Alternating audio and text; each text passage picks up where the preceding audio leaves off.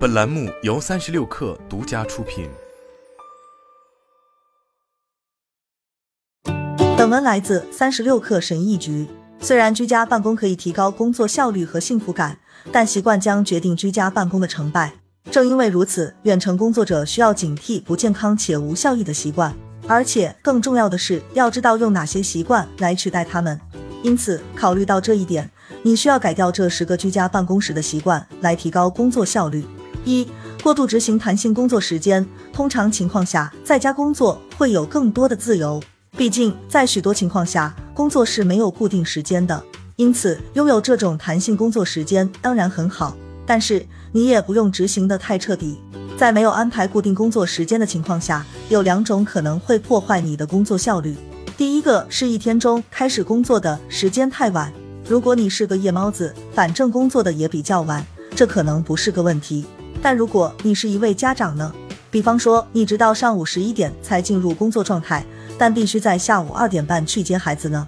这样你就并没有太多的时间来完成你想做的或需要完成的事情了。第二，你会因为过度工作而失去休息时间。据《经济学人》报道，在二零二零年四月和五月。人们比二零一九年一月至三月的工作时间长了三十分钟。在过去的几年里，工作日和周末加班已经变得越来越普遍。此外，这些通勤时间也可能被文书工作或视频通话所消耗掉。在这两种情况下，在家工作时，你也需要给自己设定一个有规律的工作时间，这将帮你形成习惯，也将帮你建立工作和生活两者之间的界限。二，采用久坐的生活方式。即使在疫情之前，人们就发现我们平均每天坐七点七小时。自疫情发生以来，这个问题变得越来越糟。Upright Post 公司对美国两千名远程和混合办公的职场人士进行了一项调查，发现了令人震惊的结果：自从远程工作以来，百分之六十的员工的活动减少了百分之五十以上。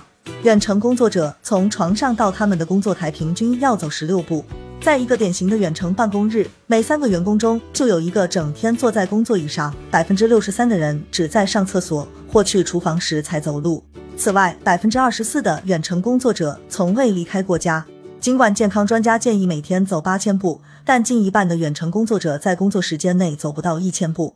百分之五十的受访者表示腰部疼痛，百分之四十八的人表示肩部疼痛，百分之五十二的人表示眼睛疼痛。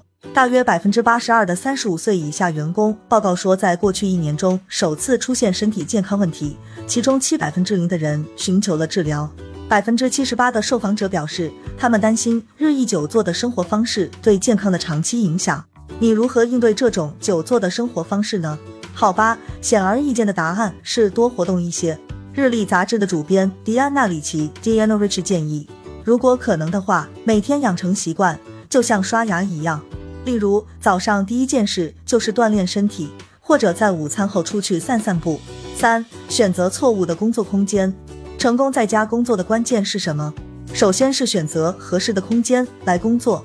例如，在接听电话或进行视频会议时，你会希望有一个安静和更私密的空间。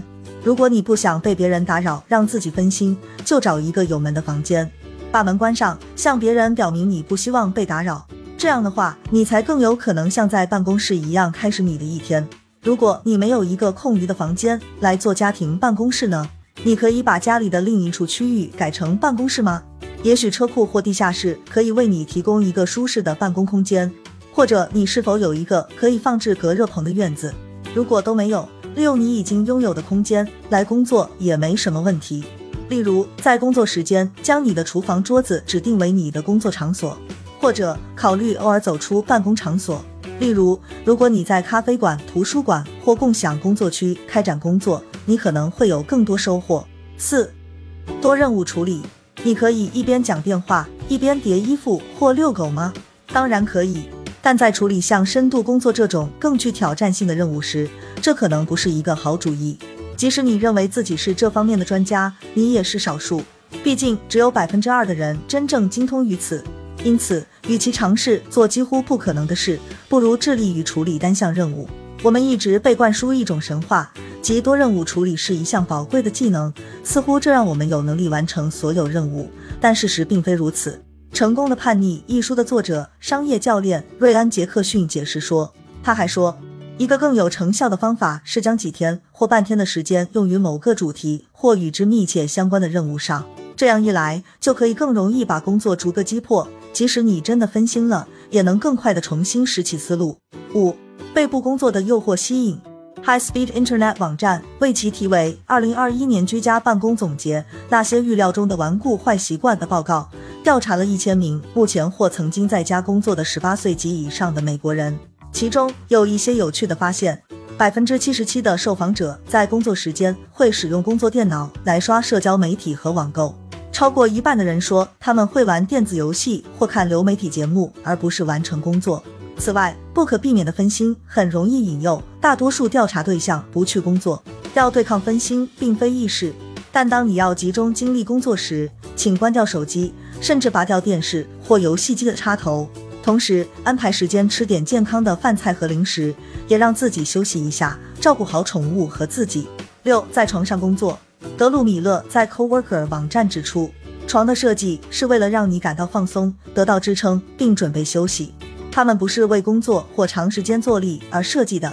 因此，在床上工作可能会以意想不到的方式损害你的健康和幸福感，例如它会给你带来疼痛，还可能干扰你的睡眠。此外，在床上工作还会降低你的工作效率。例如，你可能会因为背景中开着电视而分心，或者也许你只是太舒服了，以至于打了一个长长的盹。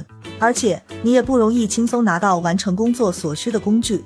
简而言之，除了床，你可以在家里的任何地方工作。七，工作和家庭之间没有过渡。下班后通勤回家或锻炼身体，将标志着一天工作的结束，同时也标志着在家休息时间的开始。遗憾的是，今天许多人没有这种过渡，这不利于保持你的精力。同样，在你的房子里创建一个指定的工作区，也可以帮助你将工作和家庭生活分开。你的家庭办公室会像一个传统的办公室吗？可能不会，但是把你所有的必需品放在一个地方，可以帮助你把工作时间和个人生活分开。此外，你可以自己建立一个下班后的过渡，例如养成一个代表结束的习惯。如回顾你明天的日程安排或整理你的工作空间。八、内心不平静。正在蔓延的疫情肯定给我们带来了损失。盖洛普公司发布的二零二一年职场状况报告发现，百分之四十五的人认为疫情对他们的生活产生了重大影响。此外，百分之五十七的人表示每天都感到压力很大。因此，掌握一些帮助应对压力的工具是至关重要的。例如，每天深呼吸几次，给朋友打电话笑一笑，或锻炼身体。长期的压力会导致倦怠以及许多健康问题。观察自己是否有任何肩部紧张或心率升高的情况，并且尽可能的去缓解压力。对我来说，我会把自我关怀作为优先事项，把它安排在我的日程表上。九，个人卫生状况不佳。远程工作给你带来了灵活性，但有些人做的太过了。首席营销官瓦蒂卡卡西亚普说。例如，整天穿着睡衣工作，对你的工作效率或精气神都没有好处。此外，当连续做了几个小时后，远程工作者忽视个人卫生的情况并不少见。你可能没有意识到，但你的穿着和心情之间其实有很强的联系。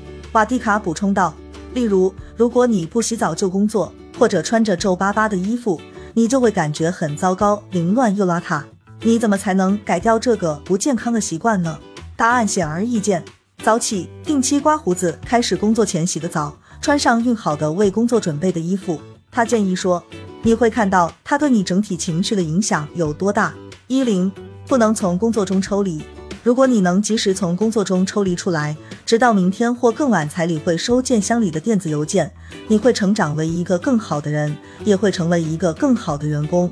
实验社会心理学杂志有一个有趣的研究，研究结果表明，那些在放松时不停地感觉自己懒惰和效率低下的人，往往不那么快乐，更容易感到焦虑、有压力和抑郁。换句话说，休闲和放松不应该被认为是一种浪费时间的行为。确保在一天中经常休息，让自己喘口气。你也应该在你的日程表上留出非工作的活动，如瑜伽或与朋友共进晚餐。我还强烈建议在家里设立无科技区，例如餐厅或卧室，这些区域都应保留给自己用于不受干扰的用餐或休息。好了，本期节目就是这样，下期节目我们不见不散。